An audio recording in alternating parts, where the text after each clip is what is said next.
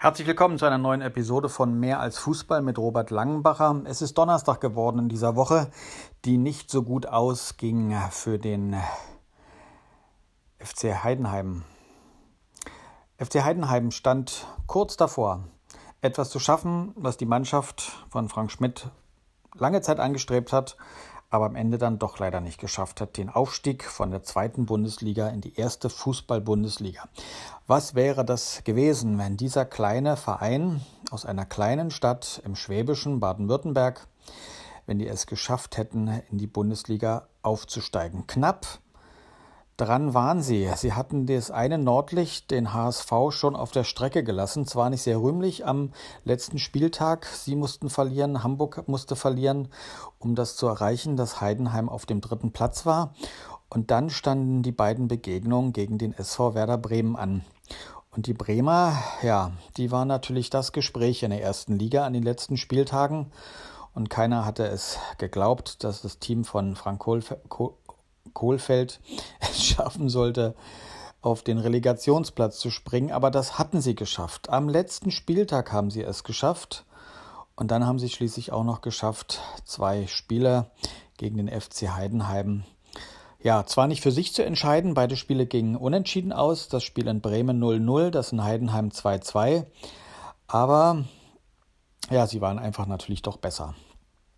Im Spiel in Bremen vielleicht nicht unbedingt. Das war eine sehr, sehr verregnete Partie. Für die, die es gesehen haben und sich daran erinnern, bei der zweiten Begegnung war es dann doch offensiver. Und ich habe mir nicht beide Spiele ganz anschauen können, sondern immer mal wieder nur reingeblickt. Und diese Spielzüge, diese Ballstaffetten und ja, ich glaube eher diese fehlende Abschlussbereitschaft vor dem Tor, da wo es überhaupt Möglichkeiten dazu gab, machten dann doch schon deutlich, bei aller Freude, wenn ich hier aus Baden-Württemberg sende, ähm, wenn es ein anderer baden-württembergischer Verein geschafft hätte aufzusteigen, bei aller Freude daran, muss ich sagen, ganz ehrlich, Heidenheim ist noch nicht so weit.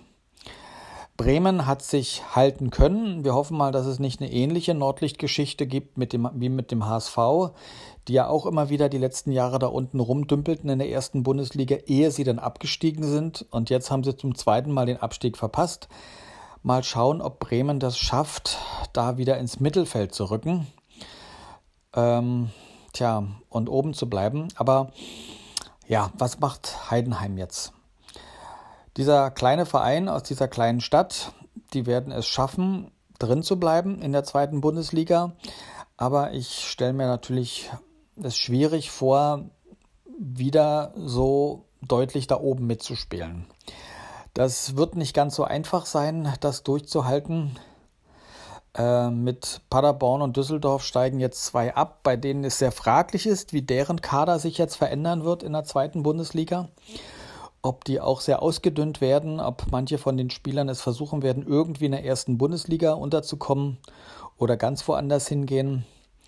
Was wird mit Heidenheim sein? Die ersten Abgänge gibt es. Der Trainer wird höchstwahrscheinlich bleiben, auch das Präsidium und der Vorstand wird bleiben. Also diese tolle Leistung, die man da erreicht hat, den dritten Platz in der Abschlusstabelle der zweiten Bundesliga, das ist das meiste, was sie bisher geschafft haben. Sie waren, wie gesagt, ganz nah dran an der ersten Bundesliga und könnten es auch wieder mal schaffen. Ist die Frage nur halt, wann. Wann werden sie so weit sein, dass sie oben wieder mitspielen können? Wer wird in der nächsten Runde da oben für Rambale sorgen? Bambule sorgen. Bielefeld ist aufgestiegen. Ähm, das wird für die auch noch schwer werden, da oben dran zu bleiben, drin zu bleiben. Sie haben zwar da relativ souverän jetzt die zweite Bundesliga angeführt und haben sich da durchgesetzt, aber da wird es immer wieder die Frage sein, das ist ja auch wie Bochum und wie manche andere Vereine, die immer mal wieder rauf und runter gegangen sind, ich erinnere mich an den SC Freiburg. Sie haben auch eine Aufstiegs- und Abstiegsgeschichte immer wieder gehabt, aber haben sich jetzt eigentlich oben konsolidiert.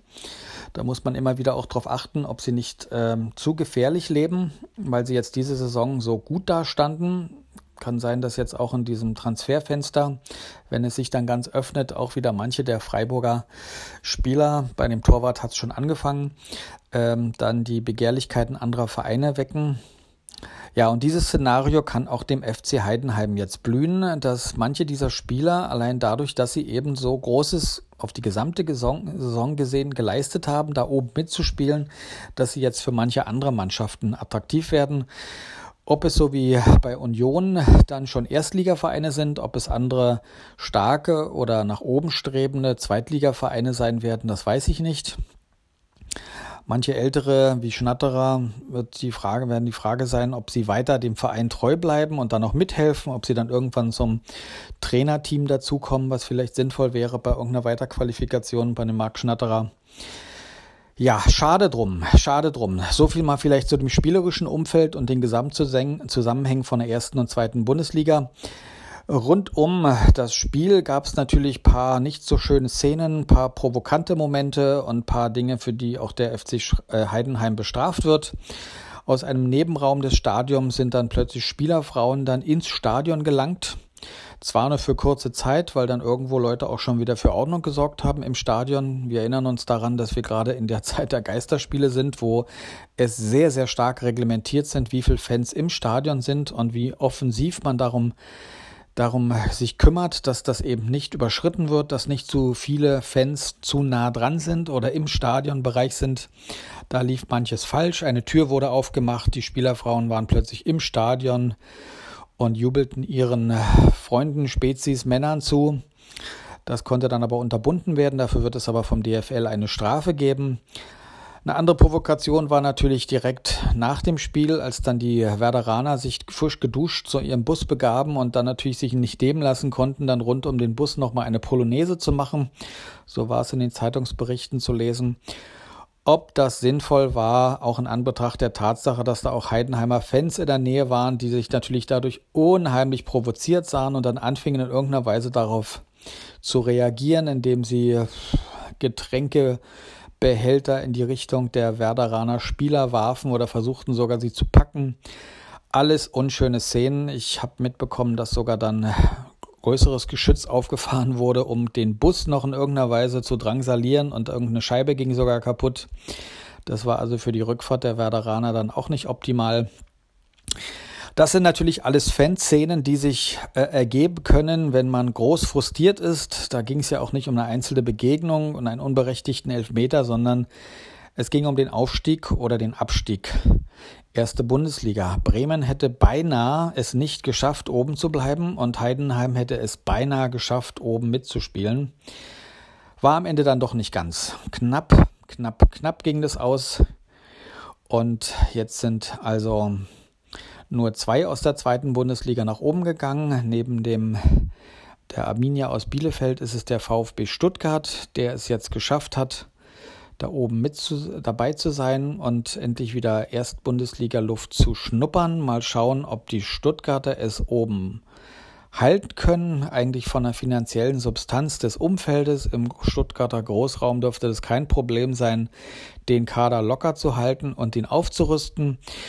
Für mich persönlich, der ich nicht sehr viele Zweitligaspiele geschaut habe diese Saison, ist natürlich fraglich, wird es Ihnen möglich sein, wieder einige Namen zu bekommen, die auf dem Spielbogen stehen, wenn denn Spieltag ist, die den Menschen auch außerhalb der Region bekannt sind, vertraut sind und die es interessant machen, Spiele des VfB Stuttgart anzuschauen? Oder gelingt es nicht? Ist der Vorstand, ist der, der Trainerstab in der Lage, eine Mannschaft zusammenzustellen, die auch überregional bekannt ist, die schönen Fußball spielt.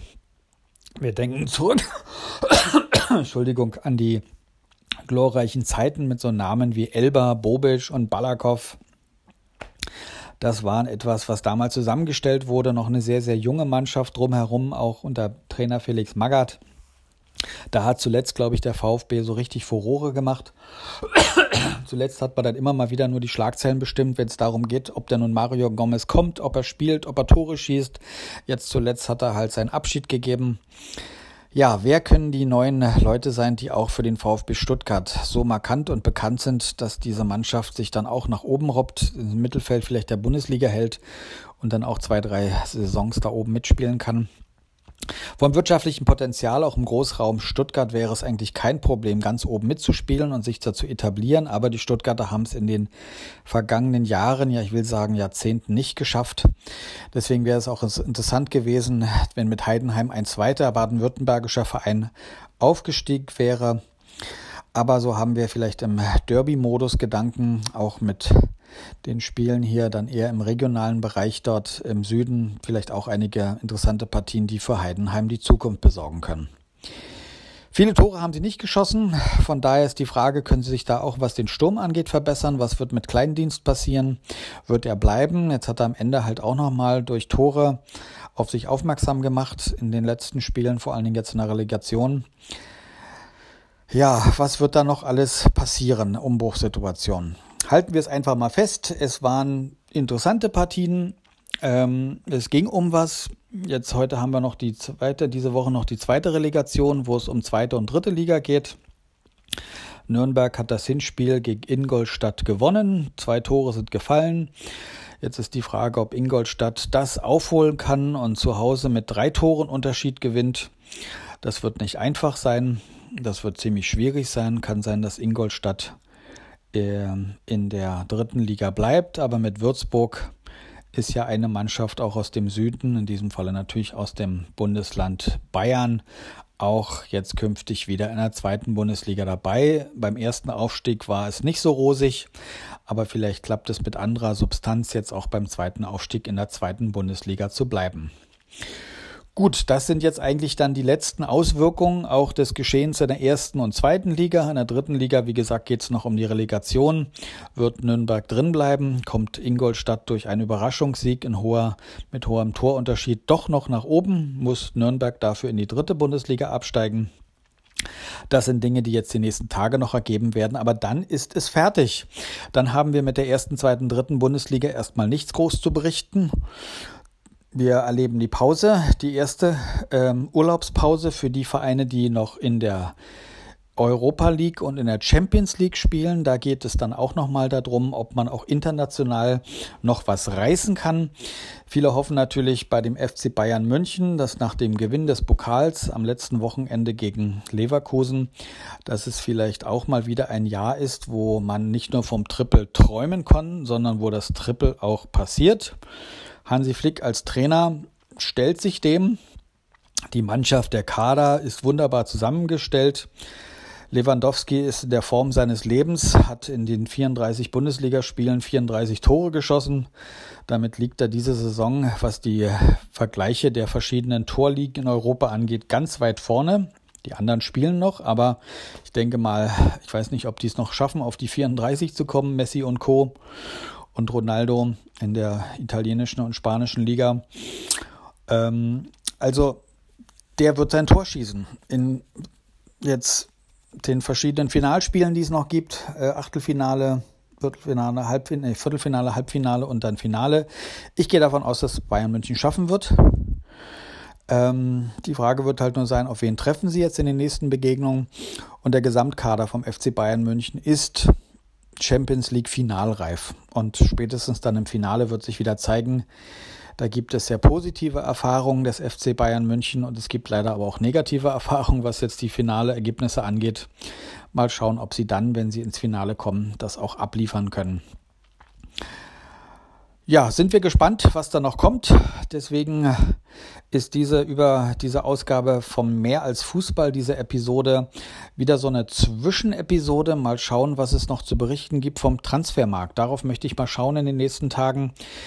Was gibt es für große Auswirkungen, was jetzt die Zahlen angeht? Werden sie so minimiert, wie wir es jetzt auch im Beispiel von dem Leroy Sané gesehen haben, wo jetzt von viel, viel höheren Summen jetzt noch vor ein paar Monaten die Rede war und jetzt war es dann doch eine relativ günstige Übernahme, die der FC Bayern München von Manchester City haben konnte. Und dann gibt es wahrscheinlich dies oder jenes noch jetzt bei einzelnen Positionen zu berichten.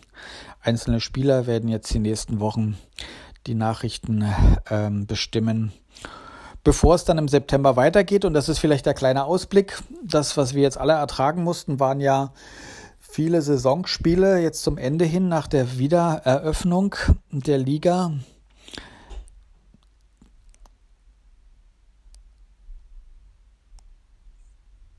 die uns ähm, zwar Spiele geliefert haben, aber die uns keine Zuschauer geliefert haben. Und das wird die große Frage sein, ist der Urgedanke dieser Stadien, die man ja gebaut hat, um mit vielen Zuschauern gemeinsam ein Spiel zu sehen, eine tolle Stadionatmosphäre zu haben, ist dieser Gedanke jetzt bis auf weiteres passé, weil wir alle, solange wir nicht alle geimpft sind oder irgendwo äh, getestet sind, nicht mehr zusammen in einem Stadion kommen dürfen.